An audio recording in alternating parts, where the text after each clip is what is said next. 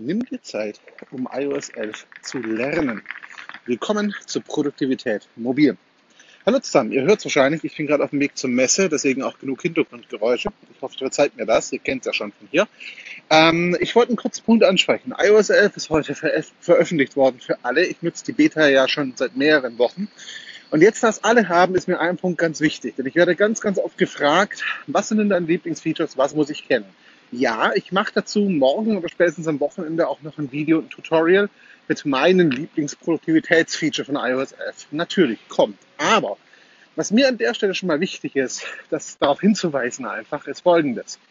Wenn du dein iPad, dein iPhone, ein iOS-Gerät für die Arbeit nutzt, also produktiv, produktiv damit arbeitest, dann nimm dir doch bitte die Zeit, dir auch Tutorials anzuschauen, mit dem neuen System und seinen neuen Funktionen vertraut zu machen. Ich bin überrascht, wie viele Leute das beim Smartphone oder Tablet einfach mal nicht tun, bei ihrem Computer aber jedes neu, für jede neue Software unbedingt eine Schulung wollen.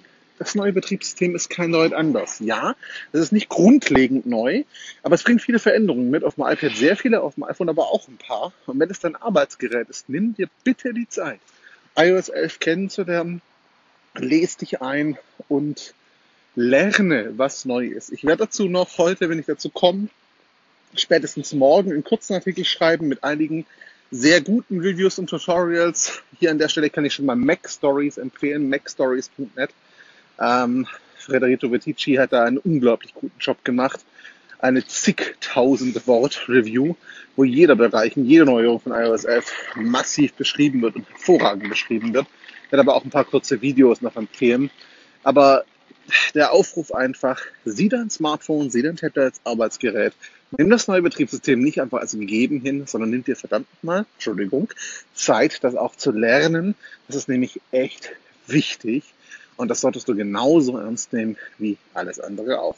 Kurzer Rant an der Stelle. Sorry, ich verspreche euch beim nächsten Mal was produktiver. Dann kommt auch mein Review und mein Tutorial zu iOS 11. Aber es war mir wirklich wichtig, darauf hinzuweisen, nachdem ich schon Dutzende Nachrichten dazu bekommen habe in den letzten Stunden und auch schon gestern Abend. Es ist ein Arbeitsgerät. Bitte lerne es. Lese dich ein. Ich helfe dir da auch gern dabei.